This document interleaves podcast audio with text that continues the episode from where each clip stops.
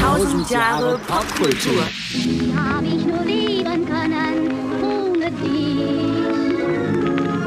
Wie konnte ich mich glücklich nennen ohne dich? Herzlich willkommen zu Tausend Jahre Pop Kultur. mit dem heutigen Thema Die 30er Jahre. Abmarsch in den Untergang. Das kann man wohl laut sagen. Sag's doch mal laut. Abmarsch in den Untergang. Ja, ja, haben wir wirklich. Wir haben wir wirklich. Wir marschieren da jetzt straight rein. Ne? Ja. Also ihr seht, wir sind äh, wieder mal in einer Phase einer Jahrzehnte-Folge. Genau. Ich glaube, wir sagen das zwar jedes Mal, das ist das krasseste Jahrzehnt und diesmal, glaube ich, kann man es aber auch, naja, vielleicht Das die 14 schwierigste Jahrzehnt das, vielleicht. Mhm. Ja, vielleicht auch, genau.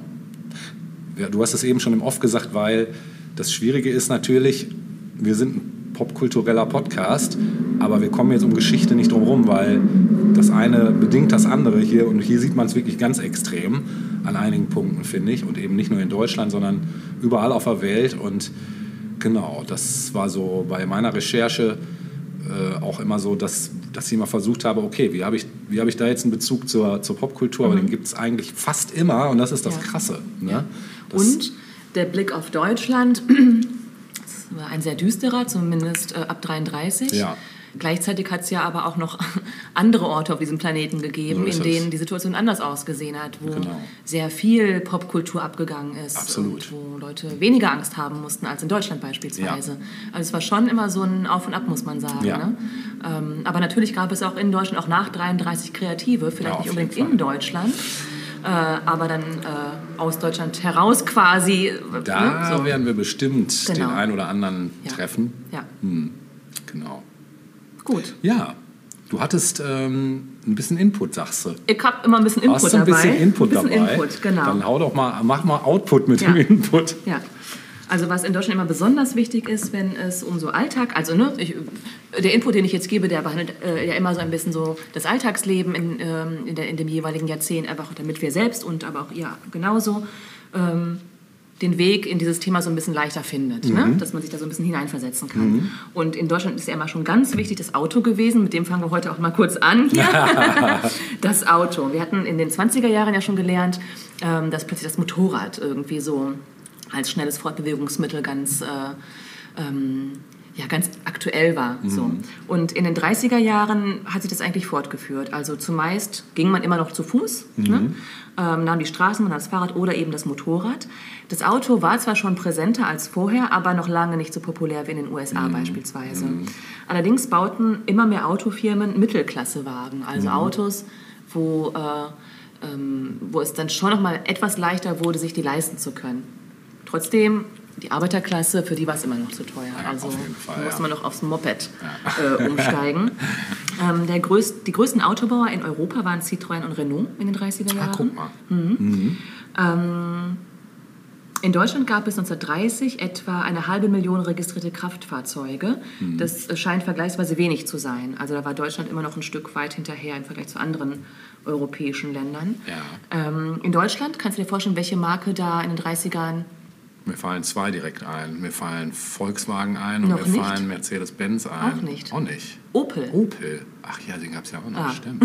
Krass. Opel war äh, Marktführer in Ja, Deutschland. okay. Fast die Hälfte der verkauften Autos stammte aus einem Opel-Werk. Okay, krass. Das hätte ich nicht gewusst. Hätte ich auch nicht ge- ne? Nee. Ja. Ja, so war's so. Der Opel Corsa. ja. Aber, aber du hast ja schon was angesprochen, was wir natürlich immer mit Auto und 30er Jahre verbinden. Ja. Äh, ab 1935 ähm, hat Ferdinand Porsche im Auftrag Adolf Hitlers Stimmt, den war's. Mhm. Prototyp eines soliden Kompaktwagens ähm, gebaut oder angefangen zu bauen.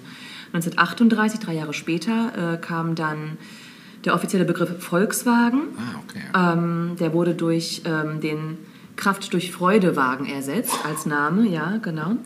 Ähm, 1938 wurden dann auch die ersten VW-Prototypen ausgeliefert, aber fanden noch nicht so den Weg auf die Straße. Ähm, tatsächlich wurde der erste VW als Kübelwagen dann Ja. 1940 im Zweiten Weltkrieg eingesetzt. Ähm, so, nach dem Zweiten Weltkrieg erhielt der KDF-Wagen dann ganz offiziell den Namen Volkswagen.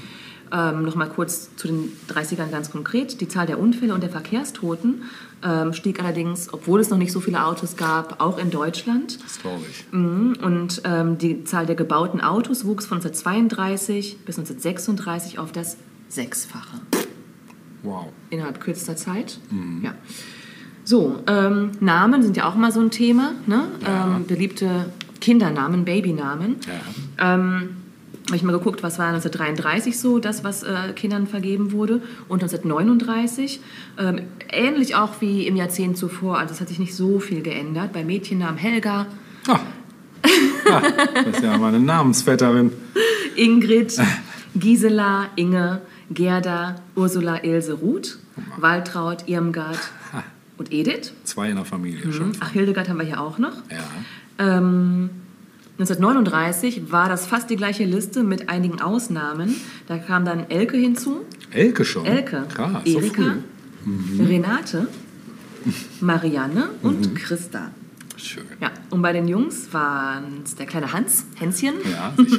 Horst, Karl, Günther, Gerhard, Ja. Werner.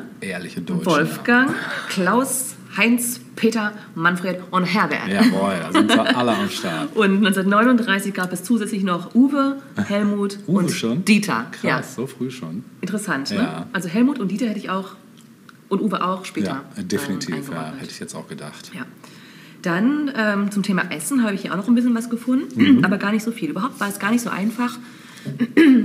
Diese ganzen Infos, die wir sonst relativ einfach finden konnten äh, für die anderen Jahrzehnte, für die 30er zu finden. Mhm. Denn wenn man mal eingibt, so als Suchbegriff Alltag 30er Jahre, Mhm. dann landet man, wenn man das auf Deutsch eingibt, natürlich bei den äh, Sachen, auf die wir auch noch zu sprechen Ja, kommen klar. werden. Aber es ist natürlich komplett äh, das Thema Nationalsozialismus, Ja. was dann da Thema ist. Ja. Ne? Aber so, so Basics findet man eigentlich kaum als Infos. Mhm. Ähm, und beim Le bei den Lebensmitteln oder bei dem, was gegessen wurde, war es natürlich dann auch ähm, stark geprägt von der Wirtschaftskrise. Mhm. Ne? Und insofern auch, äh, auch gar nicht so, so ganz anders als in den 20er Jahren, wo es Mhm. ja auch ähm, streckenweise richtig schwierig war. Also es wurde äh, Fleisch gegessen, wenn es denn da war, äh, Weizenmehl. Mhm. Obwohl, Entschuldigung, das waren so die Sachen, die äh, unerschwinglich waren. Also gerade auch Butter war zum Beispiel unerschwinglich Oh ja, für viele glaub ich. Familien. Ne? Die Hauptnahrungsmittel waren tatsächlich dann auch Brot und Kartoffeln. Mhm.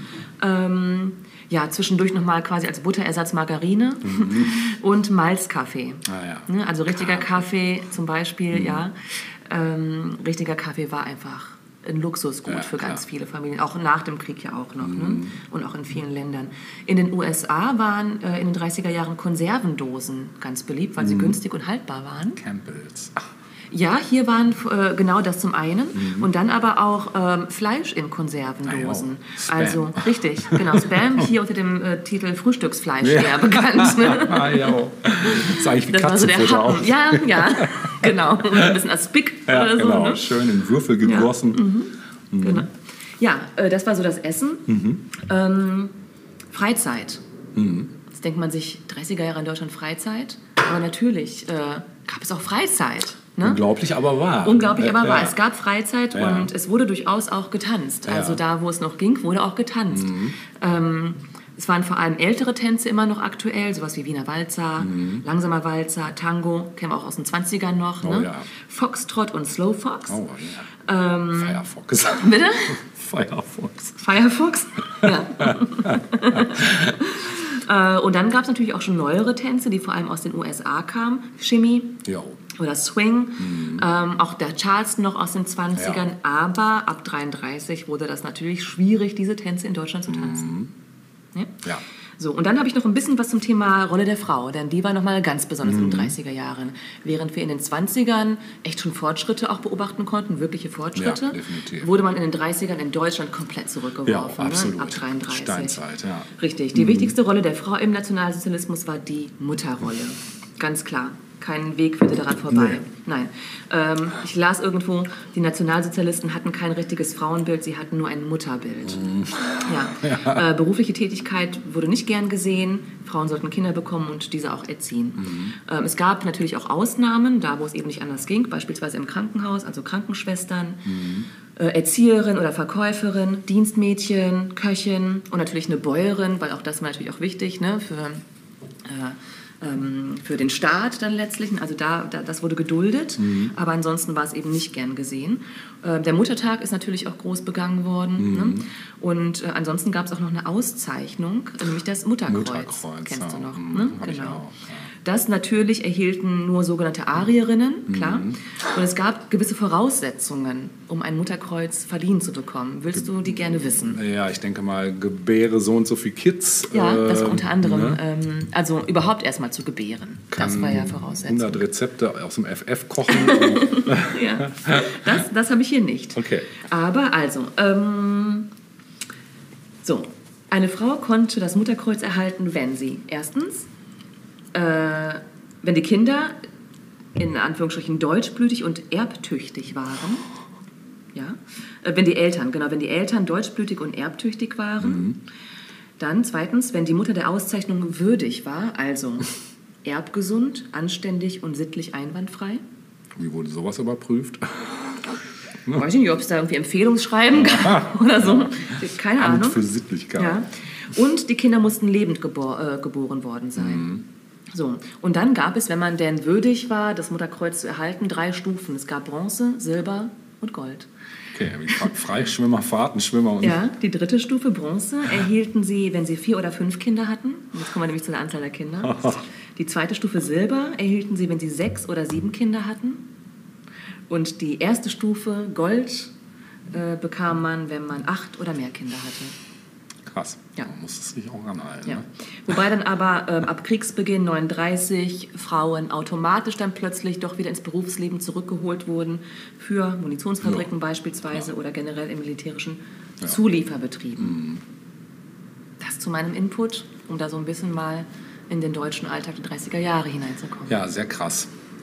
Dann hole ich dich da mal jetzt ab mit der Chronik. Und die äh, bereite ich ja eigentlich für alle ähm, Jahrzehntfolgen vor. Und ich dachte mir, wir steigen mal wirklich auch klassisch in 30 direkt ein, 1930. Hm, Da ist einiges nämlich los gewesen. Und ähm, zunächst sollte man vielleicht mal vorweg sagen, äh, die Deutsche Republik geht eben auf Rechtskurs, das wissen wir alle. Ne? Auslöser ist so ein par- parlamentarischer Streit aufgrund äh, der Regelung der Reparationsfrage. Und da waren die Aussichten fürs neue Jahrzehnt dann gleich nicht so rosig, im Gegenteil. Und nachdem die große Regierungskoalition zwischen SPS und DVP zerbrochen war und die Weimarer Republik ihrem Ende zuging, da war dann die politische Ausrichtung nach rechts unverkennbar geworden. Immer mehr braun äh, uniformierte Hitler-Anhänger zeigten sich ungeniert in der Öffentlichkeit und die Reichstagswahlen brachten zudem dann auch so der NSDAP die zweitstärkste Stimmenmehrheit. Und auch in Österreich legten die sogenannten Heimwehrmänner auf der Generalversammlung des Heimatschutzverbandes Niederösterreich ein klares Bekenntnis zum Faschismus ab. Ähm, das war so schon mal so in unseren Breitengraden los. Ähm, um Indien vom Joch der britischen Kolonialherrschaft zu befreien und das Salzmonopol zu brechen, rief Mahatma Gandhi zu einem Feldzug der Gehorsamkeitsverweigerung auf, der als Salzmarsch in die Geschichte einging. Äh, Und weltweit Schlagzeilen machte im Sport dann auch noch Max Schmeling, als er den Box-Weltmeistertitel in New York gegen Jack Sharkey gewann. Und dann erregte in Deutschland noch der Film Der blaue Engel nach dem Roman Professor Unrat von Heinrich Mann enormes Aufsehen. Für Marlene Dietrich begann damit dann die Weltkarriere, zumal der Film dann auch in London in der englischen Fassung gezeigt wurde. Jetzt noch so ein paar Eckdaten. Ähm, am 3. Januar veröffentlicht Sigmund Freud das Unbehagen in der Kultur. Und die zweite Hagener Konferenz beginnt. Sie soll endgültig die Regelung der Reparationsfrage klären. Am 1. Februar erscheint die Tageszeitung Der Nationale Sozialist. Und außerdem am 1. Februar erscheinen auch die Erzählungen Diesseits von Hermann Hesse. Ähm, am 2. Februar wird in Braunschweig das Forschungsinstitut für Erziehungswissenschaften von Reichsinnenminister Karl Severing eröffnet. Und am 3. März äh, ähm, fordern Überschwemmungen in Südfrankreich mehr als 2000 Todesopfer. Mm, Dann stirbt am 1. April Cosima Wagner, die Witwe von Richard Wagner, im Alter von 93 Jahren in Bayreuth. Ja, die, äh, am 1. Mai wird die Mineralölsteuer in Deutschland eingeführt und bewirkt höhere Benzinpreise. Ähm, Am 2. Mai äh, findet in Baden-Baden findet der fünfte Allgemeinärztliche Kongress für Psychotherapie statt. Der hatte unter anderem das Thema Zwangsneurose. Und der schweizerische Psychoanalytiker Karl Gustav Jung wurde zum stellvertretenden Vorsitzenden der Gesellschaft für Psychotherapie gewählt.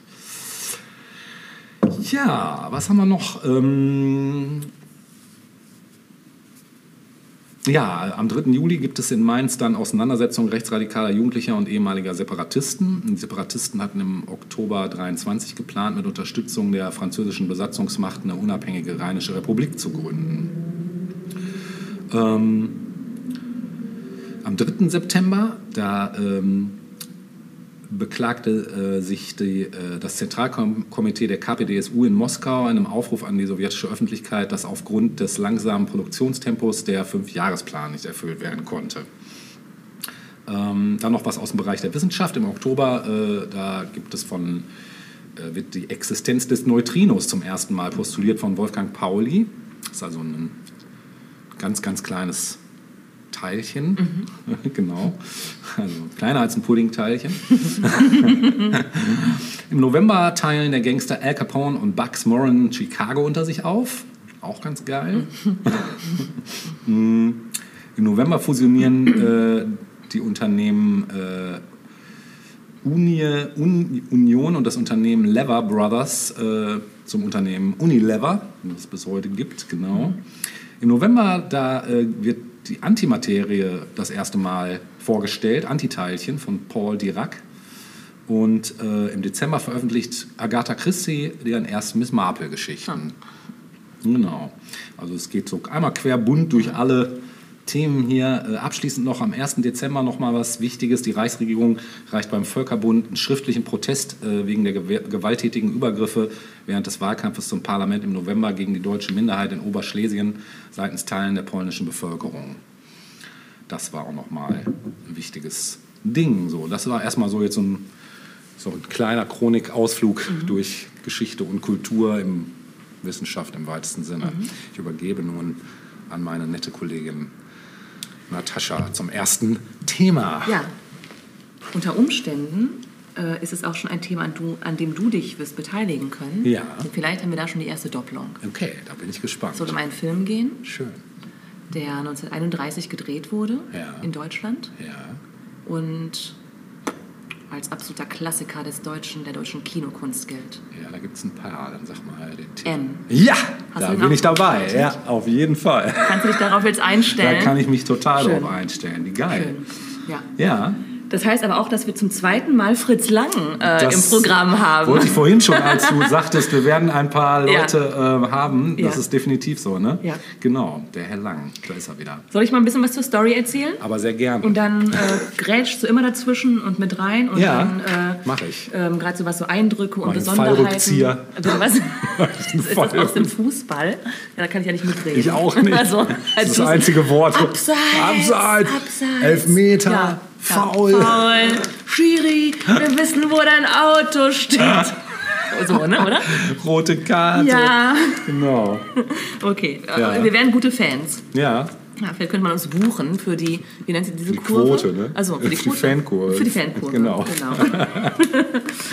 so, äh, Fankurve bilden wir jetzt auch für Ja. Mhm. Fritz Lang und natürlich auch für Peter Lorre. Ja, genau. Den großartigen Peter Lorre, der hier nämlich die Hauptrolle spielt in diesem absoluten Wahnsinnsfilm. ja, ja. Ja. Wieder mal- noch, noch ein Wahnsinnsfilm. Noch ein Fritz. Wahnsinnsfilm. Ja, und zwar ein ganz anderer eigentlich. Ne? Das, das ist das stimmt. Interessante daran. Ne?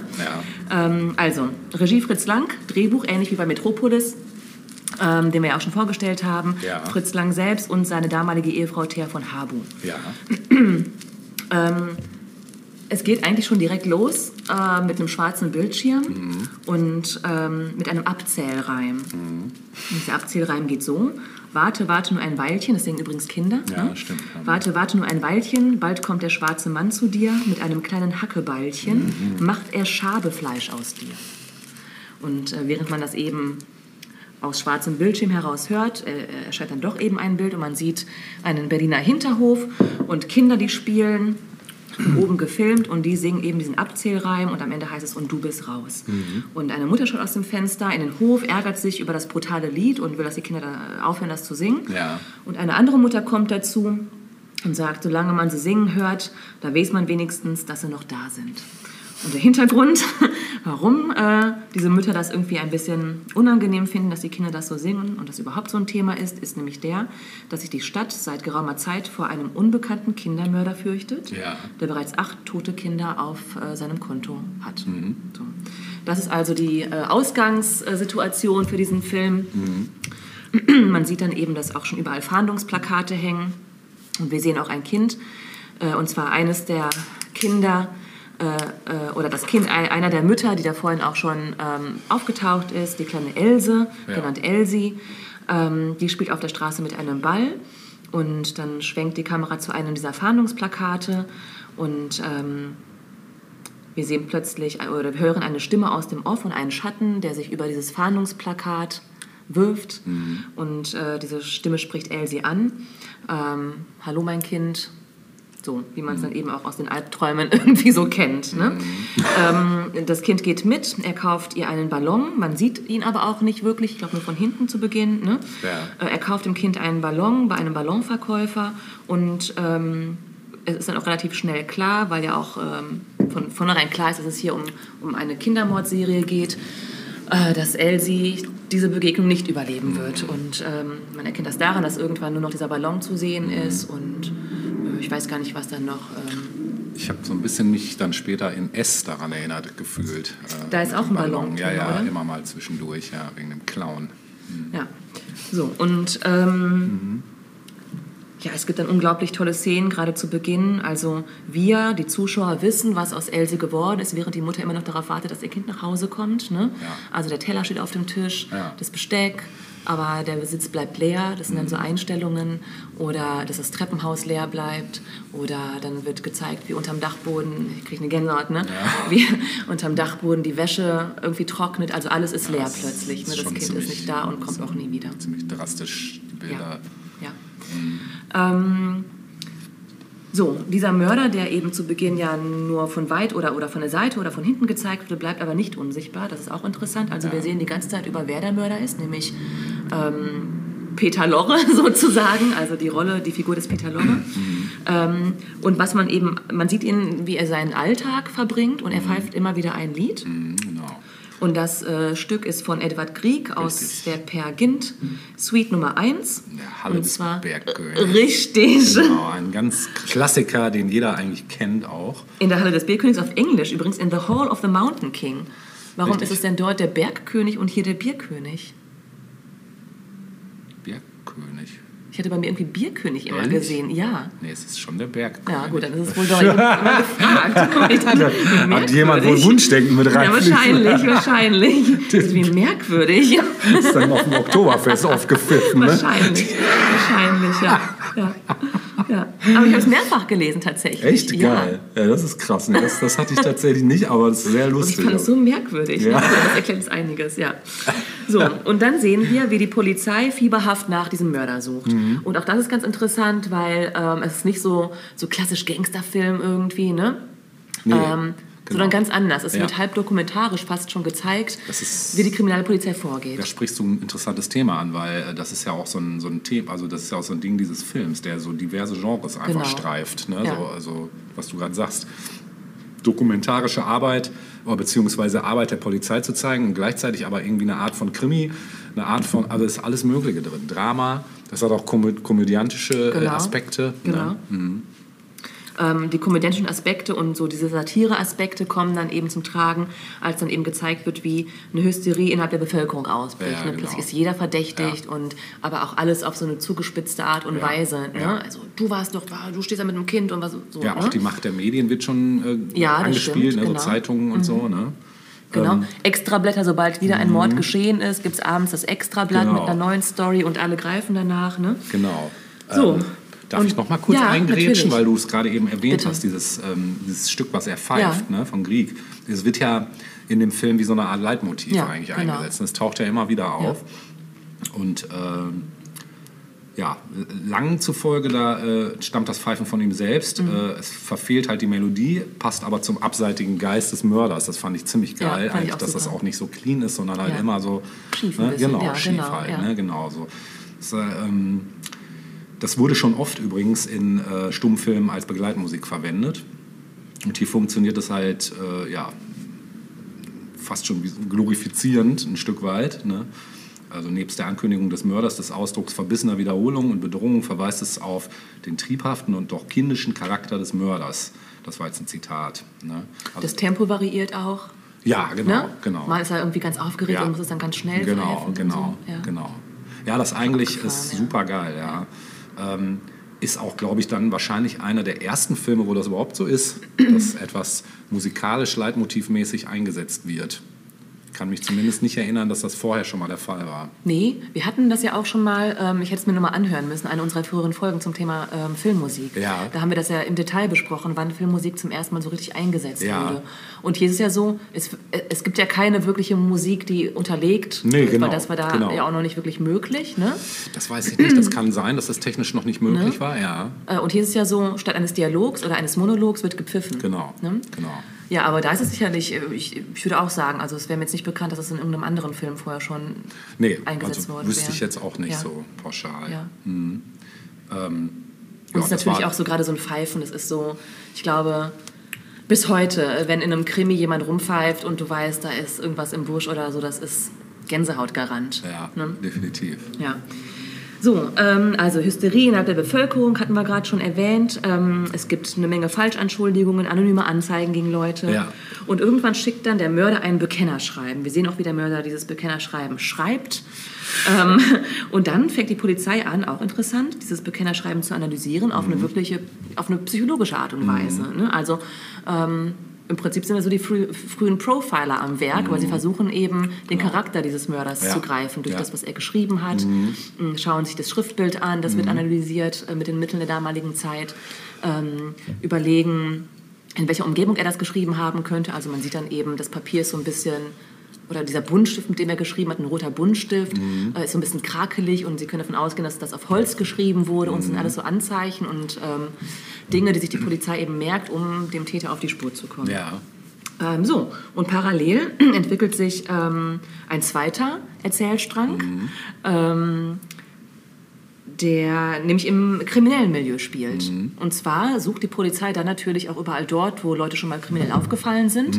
Und es gibt immer wieder Razzien in irgendwelchen Untergrundbars und Clubs und das so viel, dass sich irgendwann die Unterwelt ärgert. Und Sagt also, ne, die äh, hier verderben uns unser Geschäft und überhaupt wollen wir nicht mit einem Kindermörder in einen Topf geworfen werden. Das ist denen ganz wichtig. Da gilt so ein Ehrenkodex, also Mhm. ausrauben und anschießen, okay. Auch erschießen geht noch, aber Kindermord, das Ja, geht zu weit. ja, ja. Das ist Wenn man eine sich, Stufe zu hoch. das ist eine Stufe zu hoch, das geht nicht. Ne? Und ähm, die, die Gangster tun sich dann quasi zusammen in so einer Art Rat, den sie da irgendwie haben. Ähm, und es gibt einen Gangster namens Schränker, weil er eben offenbar immer irgendwelche Safes aufbricht oder so, ja, Geldschränke. Äh, interessanterweise gespielt von Gustav Gründgens ähm, in einer frühen Rolle. Und der übernimmt äh, die Führung auf Seiten der Kriminellen, denn die sagen sich, okay, wir müssen das Ganze stoppen, wir müssen diesen Mörder finden. Und dann sieht man eben, wie zum einen die Polizei sucht mit ihren Mitteln und gleichzeitig die etwas rabiateren Kriminellen und Gangster, die auf ihre Weise versuchen, dem Mörder auf die Schliche zu kommen. Und ähm, was auch ganz geil ist, die suchen sich dann halt quasi ähm, Partner für ihr Vornehmen und für, für ihr Unternehmen ähm, und, und sprechen die Organisation der Bettler an. Die sind nämlich auf der Straße und ständig und sehen jeden und beauftragen die quasi ein Au- Auge zu werfen auf Auffälligkeiten auf den Straßen. Ne? Ähm, ja, und eines Tages ist es dann eben so, dass der Mörder wieder ein kleines Mädchen anspricht und einen Luftballon kauft und äh, wieder dabei sein Lied pfeift. Und in dem Moment wird er dann auch von dem blinden Ballonverkäufer, den wir ja schon äh, vorher kennengelernt haben, daran wiedererkannt und es beginnt eine Verfolgung. Und ich weiß gar nicht, ob wir jetzt unbedingt mehr erzählen sollten, denn ähm, vielleicht nehmen wir dann schon was aus der Spannung. Ja, würde ich, würde ich glaube ich auch Ja. gar nicht unbedingt machen, weil Ja. das ist ganz klar absoluter Pflichtfilm. Ja. Äh, Film, Ja. ne? Ihr müsst mal gucken. Also der Film lief äh, gerade noch auf Dreisat Ah, und war in der Mediathek frei zugänglich. Ah, cool. Und ich glaube, ich habe geguckt bis Mitte oder Ende Mai. Mhm. Und das könnte dann ja auch noch hinhauen, wenn ihr das hier hört. Ja. Habt ihr vielleicht noch die Chance, ähm, da auch zu gucken. den kostenlosen äh, Mediathek, äh, das Mediathekangebot sozusagen zu nutzen. Ja, super. Glaube ich, Mhm. was. Mhm. Sehr gut. Ja. ähm, interessant fand ich auch, dass Lang inspiriert war durch Zeitungsartikel. Ja, ja, ja. Hast du auch mitbekommen? Ja, habe ich ne? mitbekommen, ja. Genau, denn ähm, Hamann, der Ja, Kindermörder, genau, genau. war gerade irgendwie Feldthema ja. damals. Und äh, Kürten, der Vampir von ja. Düsseldorf. Ja, oh, ja, den gab es auch. Ähm, und dann hatte äh, Lang wohl auch irgendwie davon mitbekommen, dass in anderen Fällen Kriminelle tatsächlich mal Jagd gemacht haben auf einen Mörder, den sie ausschalten wollten, Ja. weil er irgendwie ne, ja. Geschäfte vermiest hat. Ah, ja. Ja. Das fand ich auch sehr interessant. Ähm, was ich auch noch interessant war, äh, ja, dass ähm, es auch also irgendwie heraus hervorgeht, dass Lang da auch so ein bisschen Klar, Klarheit hatte über dieses äh, sich allmählich offenbarende Wesen der Nazis. Ne? Also so auch wie so den Zustand von Staat und Volk nach Eintreten der Weltwirtschaftskrise, was so auch so durchschimmert hier und da. Ne? Und weniger eindeutig ist dann aber gewesen, ob Lang dann bei der Entstehung des ähm, ja, das Aufstreben der Nazis dann so und das Verhalten nur besonders pointiert beschrieben oder ob, ob er sie schon entschieden verurteilt hat. Fakt ist ja, er ist ja auf jeden Fall ausgewandert. Ja. Ne? Und ähm, klar Stellung bezogen hat er dann aber mit dem nächsten Werk, das Testament des Dr. Mabuse, da ist ganz klar. Ne? Ähm, ja, Lang selbst nannte so als Hauptthemen dann so die Beweggründe von Serienmördern, das Für und Wider der Todesstrafe und eine Stellungnahme gegen die Todesstrafe auch. Ne? Ja. Genau. Was ich auch noch ähm, als Zitat von Lang selbst gefunden habe, äh, ich wollte von solchen Monsterfilmen wie Metropolis oder Frau im Mond wegkommen Mhm. und einen intimeren, tiefergehenden Film machen. Mhm. Es ist ein, wirklich eine absolute Abkehr von Metropolis. Ja, völlig. Abkehr. Also, ne, es Ja. war eine Phase, in der er sich Ja. offenbar ausprobiert hat. Ja. Und es war jetzt eine neue Phase, in der er sich wieder neu ausprobiert hat. Aber abgefahren. Also ich finde Genialer gerade so die Kameraeinstellungen Ja. unglaublich. Ja, tierisch. Absolut unglaublich. Tierisch. Aber da haben wir in der Zeit, finde ich, sowohl 20er als auch 30er ja sowieso so ein paar Ja. Meilensteine, was das Ja. betrifft. Ne? Also Ja. wie, die, wie die Filmemacher und Macherinnen rumexperimentiert haben oder beziehungsweise halt auch ganz klare Vorstellungen davon haben, wie etwas dargestellt werden muss und wie es dann auch dargestellt wurde. Ne? Und das eben mit den Mitteln von damals. das ist so ne? interessant. Das ist das Krasse. Ne? Genau. Ja. da komme ich auch im Verlauf unserer Folge auch noch bestimmt auf den einen oder anderen oder die anderen, wo das auch noch mal ganz krass Thema ist. Ich wollte noch mal kurz äh, auf die ähm, ja, also auf die Bedeutung, die filmgeschichtliche Bedeutung Ja. kommen. Ja, also die, äh, die Bedeutung ähm, von M, da gibt es äh, in dem äh, französischen Kulturmagazin Positiv, äh, gab es äh, so, da wird das so dargestellt, dass M so eine Art Scharnier zwischen Langs nachexpressionistischen Stummfilmen und seinen kühlen, nüchternen, neo-expressionistischen Hollywood-Produktionen äh, das absolute Meisterwerk von allen anerkannt, der große Pflichtklassiker, der Schulstoff Bild für Bild untersucht. So, ne? Oft greift man bei M zu ja, Superlativen. Sei der beste deutsche Kriminalfilm oder auf jeden Fall einer der wenigen unabkömmlichen Filme der modernen Zeit. Und ähm, ja, das wurde 95 Mal in einer Umfrage äh, das wichtigste Werk der deutschen Filmgeschichte genannt und so Sachen. Also es schon, kommt schon überall ganz gut weg. Ne? ne? Genau. Ja. Ich wollte da auch gerade noch ein Zitat aus dem Lexikon des internationalen Films droppen. Die schreiben, äh, Langs erster Tonfilm gehört zu den Meisterwerken des deutschen Vorkriegskinos. Verweise auf das gesellschaftliche Klima der Weimarer Republik am Vorabend des Nationalsozialismus sind augenfällig. Obrigkeit und Unterwelt erscheinen als gleichartige Organisationen, die den Abartigen im Namen des gesunden Volksempfindens gemeinsam zur Strecke bringen. Langs sarkastische Schilderungen von Menschenjagd und Massenhysterie sowie Peter Lorres geniale Interpretation des Mörders als Täter und Opfer zugleich wurden von den Nationalsozialisten dann später nicht ohne Grund als subversiv empfunden. Jo, ähm, man muss auf jeden Fall auch nochmal Peter Lorres äh, ein, Einfluss auf diesen Film, finde Mhm. ich, ganz hochhalten. Also ohne Peter Lorre, glaube ich, wäre dieser Film nicht so geworden, wie er ist. Mhm. Insbesondere die Endszenen sind absolut äh, was für die Ewigkeit ne? und selten so gut äh, gespielt, finde ich, wie von diesem Mann. Ich fand ihn als Kind immer total abgefahren. Ich Ja. glaube, ich hatte Dr. Mabuse geguckt. Ja, stimmt. Da war, er, war er nicht auch bei Dr. Mabuse? Ja, ja, ja, ja. ne? genau. Und ich fand ihn ganz toll. Ja, also, super, ja. ähm, ja, äh, beide haben im Übrigen, das haben wir auch vorhin kurz bei Fritz Lang angesprochen, nach 33 Deutschland verlassen. Ja. Peter Lorre ähm, wurde es nahegelegt, während Lang tatsächlich noch von Goebbels ähm, angesprochen wurde, der Ja. versucht hat, ihn zu überreden, noch hier zu bleiben und ja. Mhm. im Dienst der Nazis zu arbeiten, als Leitung des deutschen Films sozusagen, also die Leitung zu übernehmen, hat er dann aber dann letztlich ähm, ja, abgewiesen sozusagen, diese, diese Bitte. Und ähm, hat sich dann auch nach eigenen Angaben noch am gleichen Abend dazu entschieden, das Land zu verlassen. Beide sind am Ende dann letztlich über Frankreich, glaube ich, auch in den USA gelandet und haben eben dort beide auch weiter, insbesondere Peter Lorre war dort noch weiterhin erfolgreich. Und Ja. ja, äh, tolle Typen, Ja, kann ich voll. sagen. Absolut. Ja. Ich hätte noch was kurz, äh, es gab nämlich ein Remake, ein Serien-Remake. Kürzlich jetzt, ne, Genau, oder? 2019. Hast du da mal einen Blick drauf geworfen? Nee, aber ich wollte, wollte das eigentlich noch tun, weil das liest sich erstmal so vom Line-Up, liest es sich ganz gut. Da spielen nämlich unter anderem mit Verena Altenberger, Bela B., Moritz Bleibtreu, Lars Eidinger, Michael Fuit, Udo Kier, äh, Gerhard Liebmann ähm, und Julia Stemberger und viele andere bekannte deutsche und österreichische Schauspieler. Also das klingt erstmal, als könnte es gut sein. Ich habe jetzt aber auch mich da nicht so groß informiert, muss Ich habe es jetzt auch nur in diesem. Zusammenhang mitbekommen, dass Ja. es das wohl gegeben hat. Aber ansonsten war es mir vorher nicht Nee, untergekommen. nee, mir nämlich auch nicht, ja. tatsächlich nicht. Kann man ja mal dann testen. Ja, kann man mal testen. Ja. Genau. Ja, wie sieht es mit Mucke aus? Äh, Kann es sein, dass wir das gleiche ausge rausgesucht haben? Ja, das wäre es ja noch. Ach, für mich gibt es da eigentlich nur eine Musik. Was hast du denn dabei? Für mich gibt es ja nur eine Band. Ach so. Aber. Also ich dachte jetzt äh, tatsächlich ähm, Krieg zu spielen. Ach so, ja, Ja. das ist natürlich super. Aber was hättest du denn dabei? Ich dachte mir, weil es passend um Mörder geht, könnte man die Killers. Also die spielen. Killers. du bist aber, Mensch. Ganz kreativ gewesen. Ja, total. Ist mir gleich. Ja, Also, wir können auch ähm, beides spielen, du. Können wir auch machen. Ja, weil das Per Gint-Ding ist, glaube ich, nicht so lang, oder? Nee, ist nicht so Wir lang. müssen ja nicht die ganze Suite Nee, spielen. ist überhaupt nicht. Äh, Genau, eben. Okay. Ja, Ja, wollen wir da mal, wollen wir da mal rein genau. tappen? Dann hören wir zuerst die Killers mit welchem Song? Zuerst die Killers? Ja, warum Okay, nicht? ja, wir hören von den Killers die erste Single der Killers, nämlich Somebody Told Me. Ja. Und zwar Cool. in zwar einer Demo-Version, weil die finde ich noch ein bisschen geiler als die Album-Version. Ja. Weißt du was, dann machen wir es umgekehrt. Hören wir dann doch zuerst Krieg, Ja. weil es jetzt direkt passt. Okay. Da habe ich ein Piano-Solo gefunden. Oh, schön. äh, Das so ein bisschen so die Stimmung ein bisschen angenehmer wieder, also ein bisschen angemessener wiedergibt. Ja. Dieses äh, sehr simple. Ja. Und schwenken danach auf die Killers. Okay, super. Dann freut euch drauf.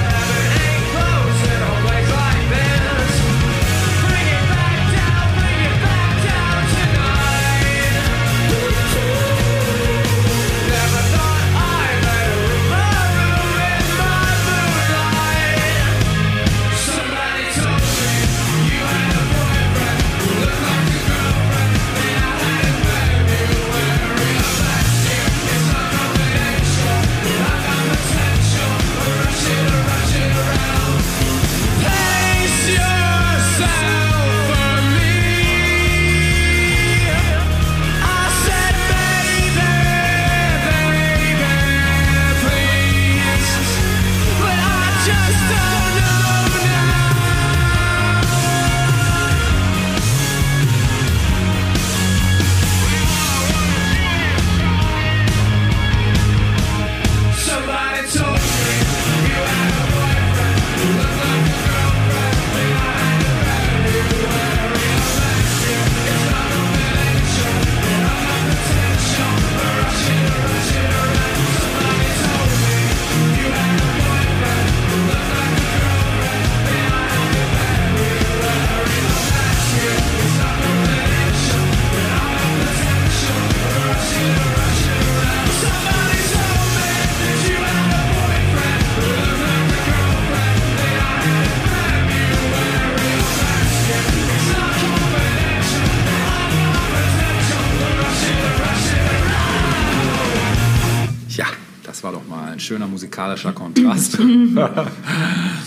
Von leicht latent gruseligen Klavier zu äh, den Mördern in die Wüste.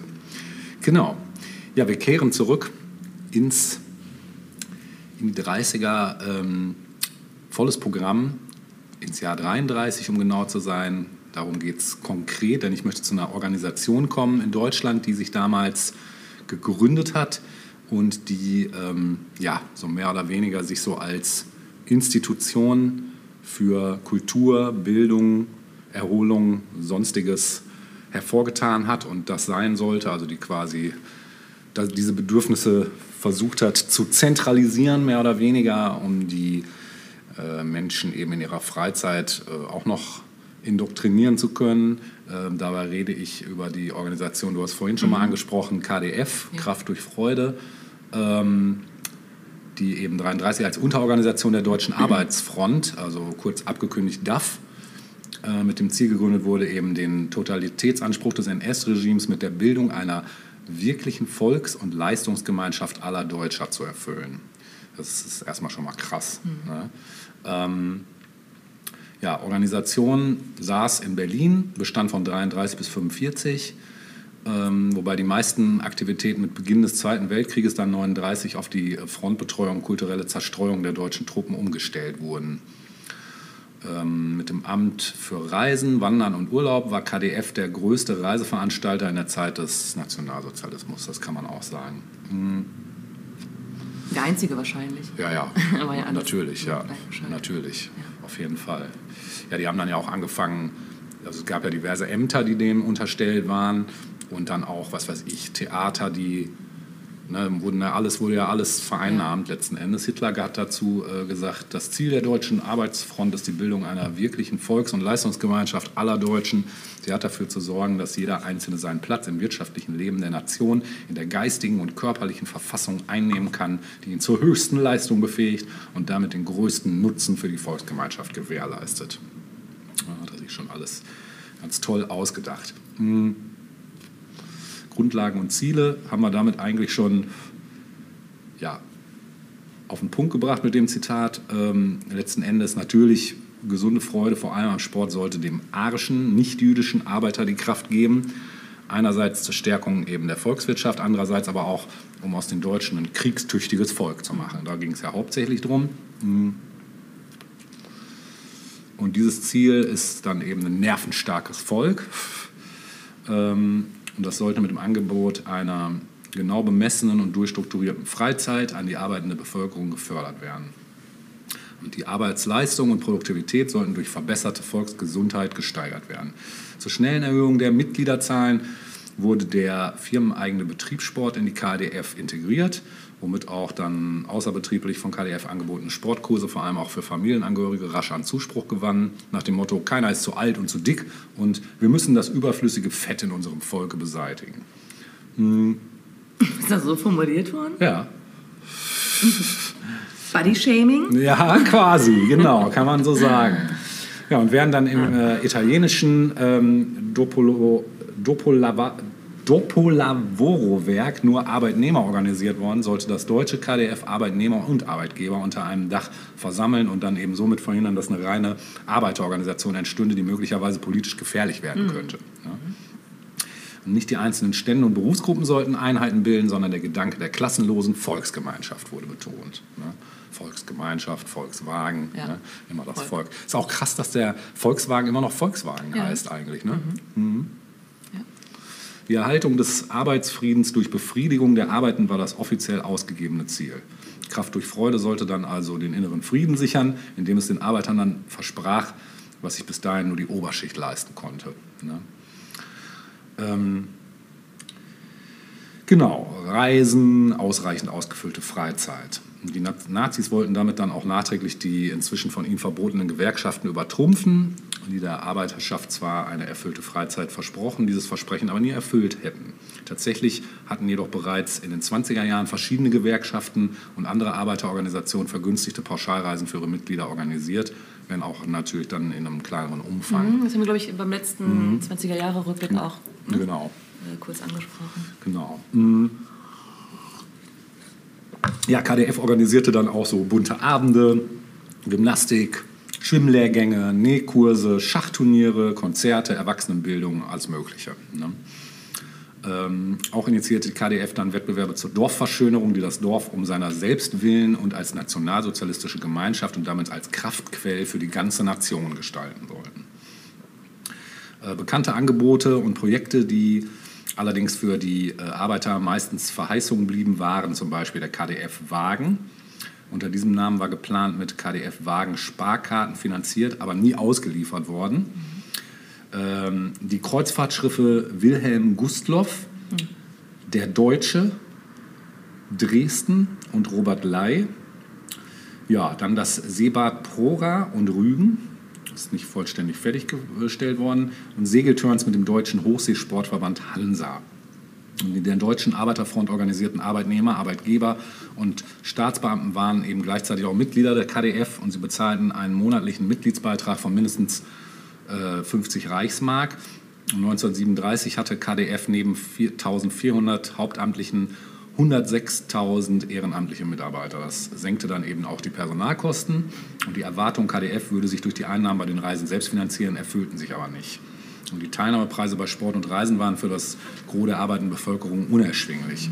Mit 8 Millionen Reichsmark im Jahr, 14,3 äh, im Jahr 34, 14,3 Millionen im folgenden Jahr und 1938 bereits mit 32,5 Millionen Reichsmark musste die KDF deshalb von der DAF bezuschusst werden. Ja. So viel also erstmal dazu. Ich habe das Logo dann mir noch angeguckt. Das sieht irgendwo wie so eine hippe Version äh, des Hakenkreuzes aus. Das ist natürlich auch zentral drinne. Und dann ist es aber nicht einfach nur weiß und dann ein Rot drumherum, sondern es hat so nach außen strahlende, äh, wie so eine Sonne. Ne? Die taucht ja auch gerne auf. Freizeit. Genau. Ja. Mhm. Mhm. Ich dachte mir, Musikstück äh, könnte man jetzt spielen, weil es gerade so schön passt. Ja. Äh, es kommt natürlich von der deutschen Band Duff, weil die, die zwar Ja. nicht äh, deutsche Aber gewiss daran gedacht haben. ja, natürlich, ganz klar. Ähm, und äh, jeder weiß von euch wahrscheinlich, dass DAF natürlich deutsch-amerikanische Freundschaft heißt. Ähm, da gab es diesen schönen Song der Mussolini, der halt auch thematisch passt. Und Ah, den, sowas von. den würde ich jetzt gerne im Anschluss raushauen. Viel Spaß damit.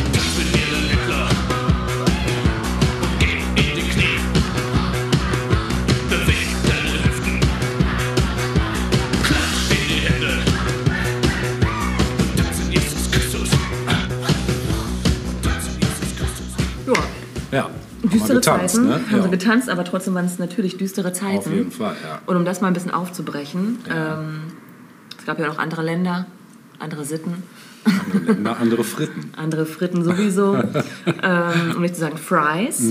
äh, wir ähm, landen in Amerika.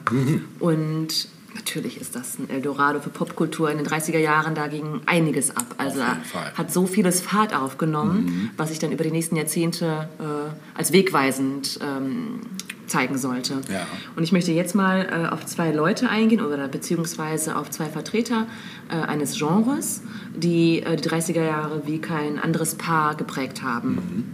Nämlich Fred Astaire und Ginger Rogers Oh ja. als Tänzer und Tänzerin in Musicalfilmen, die nämlich in den 30ern extrem populär waren. Ähm, Ende der 20er hatten Musicalfilme schon angefangen und waren auch schon wirklich gut im Kommen.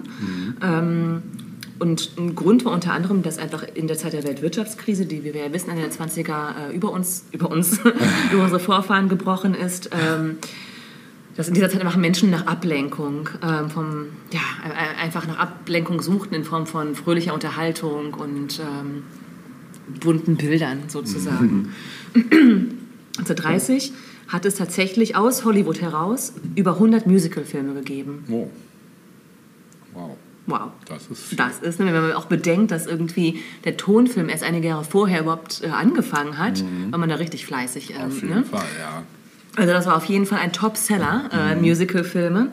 Äh, interessanterweise aber ein Jahr später, von diesen 100 Musicalfilmen, ein Jahr später waren es nur noch 14. Von 100 auf 14 gefallen. Warum? Weil ab 1931 das Publikum in gewisser Weise gesättigt war von dieser Art des Films. Krass. Ja, es führte tatsächlich auch dazu, dass teilweise aus äh, Filmen Musiksequenzen wieder rausgeschnitten wurden vor der Veröffentlichung, Ja. weil man gemerkt hat, das trifft nicht mehr den Zeitgeist. So. Ähm, so, aber ab 1933 wendete sich das Blatt dann wieder. Es gab dann nämlich einen Regisseur und Choreografen namens Busby Berkeley und der brachte ähm, neuen Wind in dieses Genre, mich- insbesondere auch durch neue Choreografieideen. Und ähm, im Zuge dieses neuen Aufkommens der, der neuen Freude am, am, am Filmmusical ähm, gab es eben diese Personen, Fred Astaire und Ginger Rogers, die, ja, das waren die größten Musicalstars der 30er Jahre. Ähm, insgesamt haben die beiden zehn gemeinsame Filme gedreht, die meisten davon in den 30er Jahren. Es gab dann noch mal einen ähm, späteren Film, den sie zusammen gedreht haben. Ähm, über Fred Astaire, den wir, glaube ich, heute wirklich, also das ist so die Personifizierung des Tanzes eigentlich im Film. Ne? Ähm, mir würde da auch wirklich kein anderer einfallen, der Unterhaltung und Tanz so gut und ähm, ja, bis heute quasi äh, zusammenbringen konnte. Aber als er anfing, war das nicht unbedingt so. Also ähm, über Fred Astaire wurde gesagt, kann nicht singen, kann nicht spielen, neigt zur Glatze, kann etwas tanzen. das sagte ein Filmagent nach äh, ersten Probeaufnahmen mit Fred Astaire. Ähm, beide, also sowohl Fred als auch Ginger, hatten aber seit ihrer Kindheit ähm, ja, waren sie einfach Tänzer. Also sie haben beide früh angeta äh, angetanzt, angefangen zu tanzen. Ähm, in Revue-Shows, in Vaudeville-Shows, später dann auch beide getrennt voneinander auch am Broadway. Ne? Und 1933 sind sie dann zufällig, wie das dann eben so ist, ähm, in einem Film zusammen als Tanzpaar gelandet, nämlich im Film Flying Down to Rio. Äh, obwohl beide nur eine Nebenrolle hatten in diesem Film, wurde aber ihre Tanznummer das Highlight des Films. So kann es dann also kommen. Ja, ne? krass. Ja. Ähm, 1934 hatten sie dann beide die gemeinsame Hauptrolle im Film The Gay Divorcee, ähm, inklusive des Hits, den wir auch heute noch kennen, Night and Day von Cole Porter. Ja. Genau. Und ähm, interessanterweise war äh, Night and Day auch der Song, der zum ersten Mal einen Oscar als Best Original Score bekommen Oh, hat. krass. Also in diesem Film sind die beiden eben dann ähm, als erste Hauptrolle sozusagen zusammen aufgetreten. Mhm. Ähm, nach zwei weiteren Filmen kam dann der Film Top Hat 1935 Mhm. und das war dann auch der erste Film, der wirklich nur für die beiden auch geschrieben wurde. Außen Top Hats, innen Ja. Und äh, Top Hit, Top Hat, Top Hat wurde dann auch einer der erfolgreichsten Filme des Jahres 35. Ähm, zu der Zeit hat dann auch schon Fred Astaire die Chor Choreografie übernommen Ah, für die okay. Tanzsequenzen. Nicht alleine, er hatte einen Partner namens Hermes Penn und die beiden haben dann quasi die ganzen Tanzeinlagen geplant und ähm, begleitet. Ähm, ja, und inzwischen waren Fred und Ginger zusammen Kino-Zuschauermagneten. Also wenn die beiden oben quasi standen über, über dem Kino sozusagen, ne, dann sind die Leute in Scharen in die, in die Filme gelaufen. Ähm, 1936 gab es wieder zwei weitere gemeinsame Filme, unter anderem Swing Time, ist wahrscheinlich so der bekannteste Film äh, der beiden. Ja, die kennt man. Ja, ähm, die, die, die Zeitschrift Variety hat äh, über den Film Swingtime geschrieben, ähm, der Film sei smart, modern und in jeder Hinsicht beeindruckend.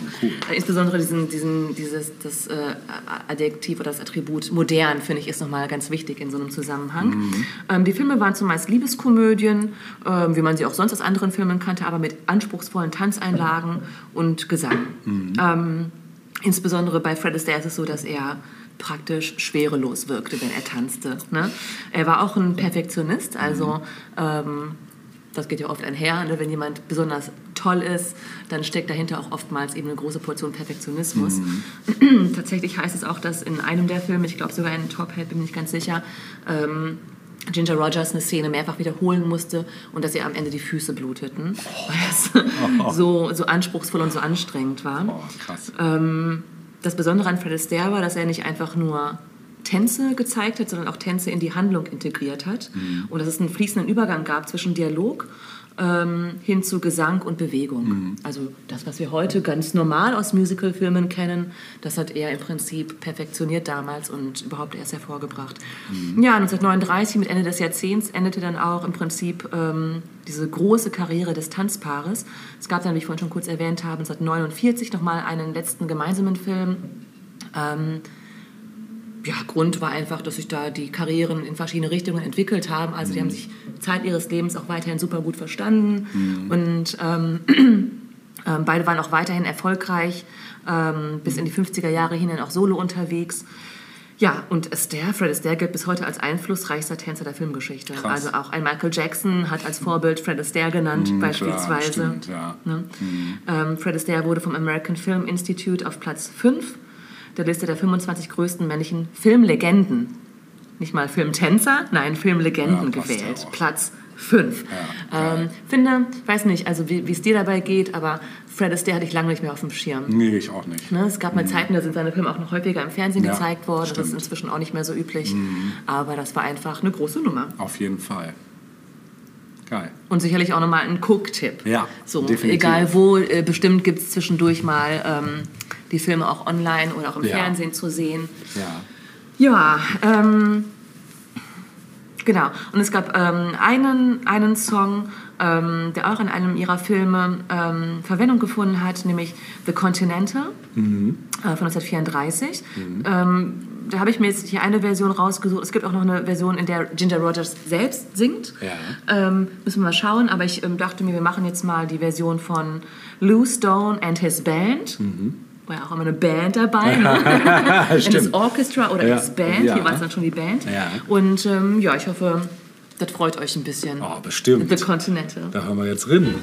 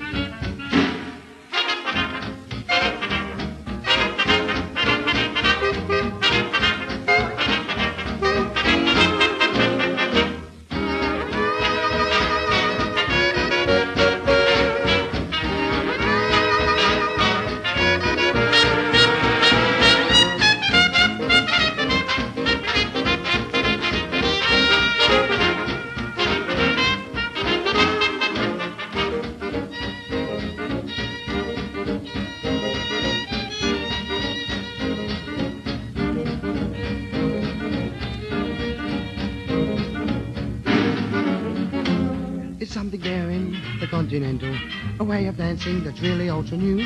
It's very subtle, the Continental, because it does what you want it to do. It has a passion, the Continental, an invitation to moonlight and romance. It's quite the fashion, the Continental, because you tell of your love while you dance. Your lips whisper so tenderly, our eyes answer your song. Two bodies swaying, the Continental, and you are saying just what you're thinking of.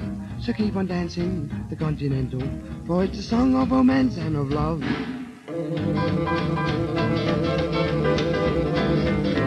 You kiss while you're dancing.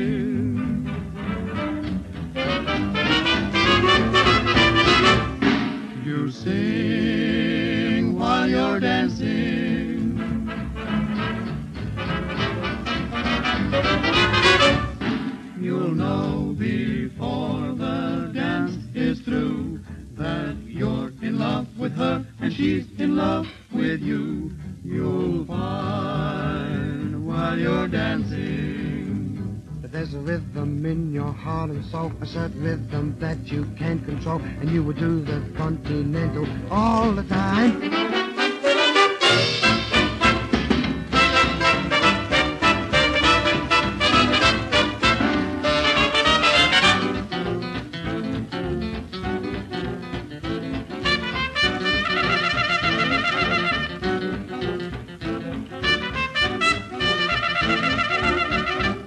Ja, sehr schön. Mm. Du warst jetzt eben schon in 33. Ich möchte noch mal in der Chronik ein Jahr zurückgehen, nach 32 hin. Äh, da passierte nämlich so einiges. Ähm, und zwar erstmal war es so, dass im Februar äh, die Bemühungen des Österreichers Adolf Hitler erfolgreich waren. Er bekam nämlich die deutsche Staatsangehörigkeit zuerkannt. Und das war dann der Anfang vom Ende. Genau. Ähm, auch die Wahl im April war dann ein Erfolg für den. Immerhin konnte er 37 Prozent der Stimmung, Stimmen für sich verbuchen. Ja, und Paul von Hindenburg Was auch wichtig ist, denn man denkt ja immer so, oh, die haben sich das gerissen. Ja, Nein, nee. also Nee, nee. sie hatten schon sehr viel Zuspruch. Ja, ja, ja, definitiv. Also, ne, Der Teppich war schon ausgerollt. absolut. Ne. Paul von Hindenburg wurde dann mit 53 Prozent erneut zum Reichspräsidenten gewählt und die NSDAP war dann nach der Reichstagswahl zum ersten Mal stärkste Fraktion. In Deutschland bahnten sich Veränderungen großen Ausmaßes an und die beginnende Nummerierung der wichtigsten Fernverkehrsstraßen, die im Deutschen Reich zur besseren Orientierung dienen sollten, gehörte nicht zu diesen Veränderungen, erwies sich aber als sehr vorteilhaft. Ja, Italien wurde schon seit zehn Jahren faschistisch regiert zu der Zeit. Und dieser Jahrestag war für den Diktator äh, Benito Mussolini, da haben wir eben schon Musikstück drüber gehört, ein willkommener Anlass, sich aufwendig feiern zu lassen. Genau, das passierte da. Die Eröffnung der Buchmesse in Paris wurde von einem Attentat überschattet. Äh, der russische schwer geistesgestörte Schriftsteller Pavel Gurgulov schoss auf den Staatspräsidenten Paul Doumer, der tags darauf dann starb. Noch im selben Jahr wurde der Attentäter trotz unklarer Gutachten durch die Guillotine hingerichtet. Ja, das wurde damals auch noch gemacht. Einen erfreulichen Lichtblick im Weltgeschehen stellten dann die 10. Olympischen Sommerspiele dar, die in Los Angeles ausgetragen wurden und bei denen Deutschland drei Goldmedaillen errang. Ja. Mm. Was war noch los? Am 3. Januar verhaften die Briten ähm, den India Mahatma Gandhi und Vallab Vallabhai, I don't know how to spell, Patel und internieren den, die beiden. Genau. Äh, die haben sich das mit dem Salzmarsch dann doch nicht so durchgehen lassen, Polen. Am 4. Januar ähm, kommt der Spielfilm Der Stolz der dritten Kompanie mit Heinz Rühmann und Rudolf Platte in den Hauptrollen. Seine Uraufführung in Berlin. Und ähm, am 2. Februar äh, sprach sich in Berlin der preußische Kultusminister Adolf Grimme auf einer Veranstaltung des antifaschistischen Kampfbundes Eiserne Front grundsätzlich gegen jegliche Form der Gewalt in politischen Auseinandersetzungen aus. Ja, am 3. Mai äh, lehnte der oberste Gerichtshof in den USA ähm, in einer Berufungsverhandlung den Einspruch des Gangsterbosses Al Capone gegen dessen Verurteilung wegen Steuerhinterziehung ab. Auch nochmal vielleicht interessant. Am 3. Mai äh, sprach in der Rede, äh, auf einer Rede in Rom der italienische Ministerpräsident und Führer der faschistischen Bewegung Mussolini gegen die Schutzpolitik äh, sprach er sich aus und bezeichnete sie als falsche Maßnahme zur Beendigung der Weltwirtschaftskrise, die ja im vollen Gange war. Ähm, am 1. Juli trat im äh, Deutschen Reich ein neues einheitliches Ausländerrecht in Kraft. Ab sofort konnten Ausländer, die sich länger als zehn Jahre im Reich aufhielten, nicht mehr ausgewiesen werden. Was ja erstmal schon ein bisschen paradox anmutet, auch für die Zeit. Warum aber welches Jahr denn? Äh, 32. Ja, da war ja noch einiges in ja, Ordnung. Ja, gerade so, ne? genau. Mm. Ja, in Bombay äh, kam es zu schweren Zusammenstößen am 3. Juli zwischen Hindus und Moslems. Dabei wurden 215 Menschen getötet und 2600 Personen erlitten Verletzungen. Und am 1. Oktober fand in Potsdam der erste Reichsjugendtag der Nationalsozialisten statt, der, an der, an der äh, 110.000 Menschen teilnahmen. Genau, am 3. Oktober wird der Irak unabhängig von Großbritannien und am 3. November, äh, da ist die Stadt Berlin nicht mehr in der Lage, die Kosten für Heizung und Beleuchtung in den Museen zu tragen und beschließt, die, äh, beschließt eben, diese in den Wintermonaten zu schließen. So viel also erstmal zum Jahre 1932. Ja, Ja, nice. nice. Naja, Ja, mal so, mal so. Mal so. Einerseits, andererseits. Ja, kommen wir jetzt was zu einem richtig nicen. Ja. Denn, Oh. ähm, ja, äh, die 20er und 30er Jahre, insbesondere in New York City, waren auch eine Zeit des Baubooms. Boom. Boom, boom, shake, shake the room. ja. Ähm, könntest du dir vorstellen, was in den Jahren 30 bis 31 erbaut wurde? Ja, könnte ich. Was denn? Zum Beispiel das Chrysler Building. Äh, das war schon ein bisschen früher War schon gebaut früher, worden, ne? ne? Ja. Empire State Building. Richtig. Die große Konkurrentin sozusagen Auch krass des Chrysler eigentlich, Building. ne? Aber was denn? Ich finde, das Chrysler Building sieht wesentlich neuer, futuristischer aus als das Empire State Building. Öh, weil das so diese Art Deco-Elemente hat vielleicht, ne? Mhm. Weil es so ein bisschen Raumschiff, Raketen Ja, ein bisschen. aussieht. Ja, das stimmt. Beides wunder, wunderschöne Gebäude. das definitiv. Chrysler sowieso, also Ja, mit ja. das schönste Gebäude of the world. Warst du da mal drin? Im Chrysler nicht, nein. Aber du? Du kommst da rein und bist in einem Marmorsaal.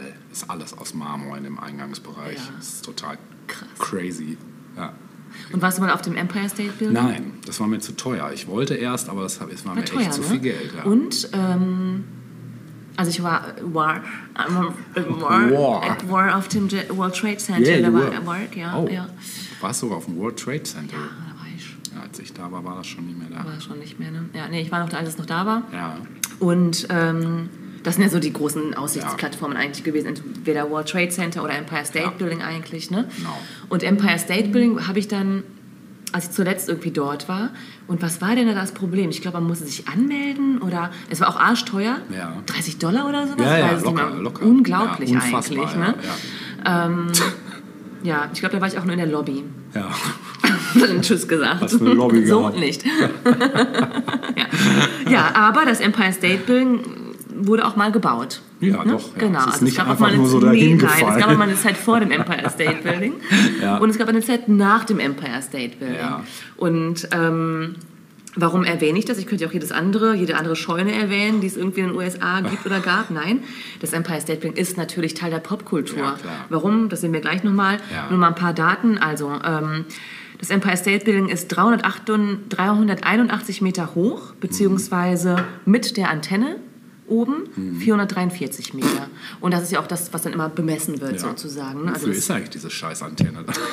das kann ich dir sagen. Also ganz, als es gebaut wurde, war tatsächlich der Plan, ich weiß nicht, ähm, grundsätzlich weiß ich nicht, was, äh, was, was der Sinn einer solchen Antenne sein soll. Mhm. Ob es da irgendwie Nach Hause. Funk, ja, Funk, Funk äh, Eigenschaften gab oder ob Ja. es dem Look irgendwie zuträglich war, ich weiß Mhm. es nicht. Äh, aber die Antenne, ist ein bisschen witzig, weil zuerst war geplant, dass äh, Zeppeline dort ankern sollten. Geil. Ist geil, Das ist oder? sehr krass. Die Idee ist absolut Super, futuristisch, ja. oder? Ja, voll. Und es wurde sogar mal ausprobiert, aber es funktionierte natürlich nicht, weil alles irgendwie doch, es- gerade wenn Wind war und so wie. Das ganze Gebäude so. Ja, das funktionierte nicht. Aber das war eigentlich der Plan, dass Zeppeline dort vor Anker gehen konnten. Überhaupt die Zeppeline, irgendwann war das ja auch dann passé. Ne? Hat, hat sich nicht, genau, hat sich dann nicht halten können. Ähm, ja, nach äh, 9-11, ach so, bis 1972 war es das höchste Gebäude der Welt, das Empire State Building. Nach 9-11 und dem Ende des World Trade Centers oder in dieser Zeit, bis dann eben der Nachfolgebau One World Trade Center 2013 fertiggestellt wurde. In dieser Lücke sozusagen war ähm, das Empire State Building wieder das höchste Gebäude New York Cities. Also für, eine, für, für ja, knapp zehn Jahre, zwölf Jahre oder so. Ne? Ja. Inzwischen ist es in New York City nur noch auf Platz 7. Und da war ich echt überrascht, Krass. weil alleine 2020 in New York City drei Superwolkenkratzer fertiggestellt worden sind. Hast du das mitbekommen? Nee, nee. Musste man nachschauen. Ja, das ist krass. Also Das wusste ich auch nicht. echt krasse Geschichten sind da noch gebaut worden letztes Jahr, mitten in der Pandemie. Abgefahren. Ja, Dafür haben sie Zeit. da ne? war wir Zeit, ja. Du, wir sind, vielleicht sind die aber auch wirklich so abgeworfen worden und dann standen Meinst die du? da. Ja, vielleicht. das checken wir nochmal. Mhm. Gut, das Empire State Building äh, hat 102 Stockwerke. Ähm, allerdings standen die höheren Stockwerke lange Zeit leer, Mhm. ähm, wurden aber trotzdem beleuchtet. Ähm, und damals war es so, als es einige, ich glaube um die 10, 20 Jahre standen, standen eben viele, viele Räume leer, Mhm. wurde es statt Empire State Building Empty State Building im Volksmund genannt. ähm, es wird hauptsächlich gewerblich genutzt, also für Büroräume beispielsweise. Ja. Und auf zwei Etagen, nämlich auf der 86. und der 102. Etage, gibt es Aussichtsplattformen. Ah, krass. Ja. Oh, mal gucken, vielleicht miete ich da mal einen Proberaum. Das mal cool. Meinst du, das kannst du dir leisten? Ja, coole Location für einen Proberaum. Ähm, Stil äh, ist Art Deco. Ja. Ähm, und äh, das Empire State Building geht ja wie viele andere Gebäude in New York City nach oben hin wird es schmaler. Es verjüngt sich, Es ja. verjüngt sich, genau.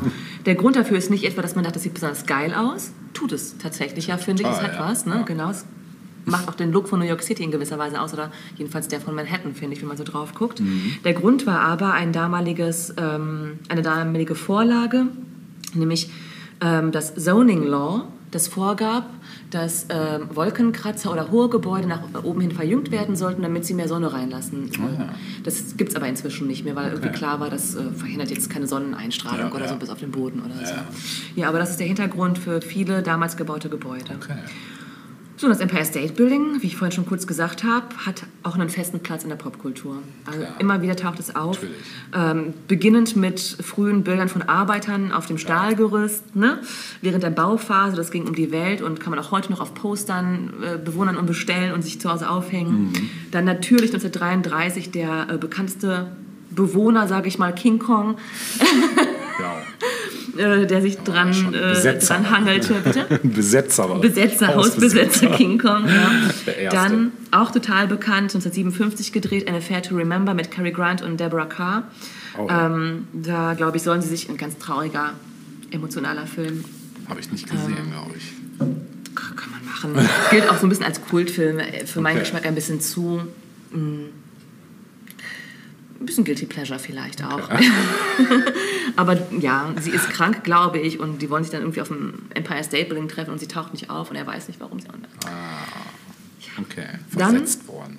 versetzt worden. Aber ja, nicht, weil sie es nicht wollte, sondern weil sie nicht konnte. Okay, ja, das, 1993 Sleepless in Seattle. oh ja. Nimmt, glaube ich, tatsächlich auch also, äh, ähm, Bezug auf äh, den eben genannten Film Ah, Fair to okay. Remember. Ich Ja. glaube, die beiden treffen sich ja auch dann Ja. am Ende auf dem Empire State Building Genau, ja. oder auf einer Plattform. Dann hat es 1964 den bekannten Dokumentarfilm von Andy Warhol gegeben, Empire. Ja. Da hat er nur das Empire State Building gefilmt, äh, zu verschiedenen Zeiten des Tages. Ne? Ähm, Superman 2, ich mir aufgeschrieben, 1980. Ja. Da spielt das wohl auch eine große Rolle. Äh, 1992 Kevin allein in New York. Ja. Da hängt er auch da ab. Stimmt. Und natürlich äh, geht das Empire State Building unter 1996 in Independence Day. Ja. Aber das ist ja alles im Erdboden Da gleich gemacht worden. nichts stehen. Ja. Und natürlich, also im Fernsehen, Ja. in Musikvideos, Ja. in Romanen. Das ist einfach ein, ja, ein Gebäude, das total mit Popkultur ähm, verbunden ist. Absolut, ja. Sehr schön. Mhm. Ja, wenn du möchtest, kannst du jetzt auch gleich übernehmen. Ja, ja, wir sind auch schon am Ende des ersten Teils angelangt. Und ähm, wie es so ist, einen Bereich haben wir noch so ein bisschen ausgeklammert, nämlich den Bereich der Mucke. Das stimmt. Und ne, da ich ähm, im nächsten Teil und auch im Addendum noch so viel zum Thema Filme habe, dachte ich mir, komm, machst mal was Warum zur nicht? Musik. Ne? Warum nicht? Und da ja nun, wir wissen alle, dass Swing natürlich immer noch die dominante Rolle spielte seit den 20ern, da hat sich auch nichts dran geändert. Es kam dann noch so Big Band Swing und so dazu, weil die Ensembles größer wurden und eben nicht mehr nur noch Trios und so das gespielt haben, sondern eben komplette, fast schon Orchesters. Äh, Gab es eine andere Strömung, die eher im Bereich der klassischen Musik stattgefunden hat. Und ich rede von der sogenannten Zwölftonmusik. Schon mal gehört? Schon mal gehört, aber das Mhm. war es auch. Ich sag mal so, es ist eher experimentell, äh, weil ich will auch gar nicht zu sehr in die musikalische Tiefe gehen, weil das ist auch für mich zu abstrakt, was da passiert. Also es ist sehr, sehr mathematisch das Ganze. Ähm, also man sagt mit den Begriffen Zwölftontechnik gibt es noch, Reihentechnik oder auch Dodekaphonie, also griechisch Dodeka 12, Phone, Stimme, ne, ist klar, und Zwölftonmusik werden kompositorische Verfahren zusammengefasst, die von einem Kreis Wiener Komponisten um Arnold Schönberg, der sogenannten Schönberg-Schule oder Wiener Schule, entwickelt wurde. Und was der Kollege gemacht hat, der hat, ähm, also hat sowohl in der kompositorischen Praxis als auch im analytischen Denken vielfältige und tiefgreifende Auswirkungen auf die Musik der Moderne und der Avantgarde gehabt, vor allen Dingen auch. Ähm, und zählt zu den einflussreichsten musikgeschichtlichen Entwicklungen in der westlichen Musik des 20. Jahrhunderts. Das ist schon krass. Und da es sich vom frühesten Anfang an die verschiedensten Schulen und Individu- Individualstile verästelt hat, werden in diesem, äh, also da wird halt, das wird in Zusammenhang mit verschiedenen ähm, musikalischen Entwicklungen gestellt, die es bis heute reichen. Ne? Also es gab ja irgendwann mal sowas wie neue Musik, das ging ja auch schon teilweise in den 20ern los, wurde extrem beeinflusst auch von der Zwölftonmusik oder auch so Leute wie wenn ich jetzt so mal Karl-Heinz Stockhausen oder so ins Feld führe, also so eher modernere Vertreter dann, die das wieder aufgegriffen haben. Auch im Bereich von, von Jazz zum Beispiel kann man teilweise erkennen, wie sich manche Jazzmusiker dieser Art von Kompositionsstil zugewandt haben. Und äh, ich möchte gar nicht viel darüber reden. Ich möchte euch lieber ein Beispiel bringen. Und zwar das bekannteste Stück von dem Herrn Schönberg. Ähm, ich muss den Titel muss ich gerade tatsächlich noch mal einmal nachschauen, weil das war ähm, das Klavierstück Op 33a. Polini wird es auch genannt. Ist ein relativ kurzes Ding. Zieht euch das mal rein. Es ist schon speziell. Es hat also nichts mit Chopin oder so zu tun. Gar nichts eigentlich. Und ich glaube, wir können uns auch damit schon verabschieden und euch ein bisschen verstört zurücklassen. Für, Passend für das Jahrzehnt. für, genau, passend für das Jahrzehnt und passend für Teil 2 nächste Woche. Ja. Ne? Ja. In diesem Sinne, bleibt uns Soul gewonnen. Tschüss. Tschüss, bis zum nächsten Mal.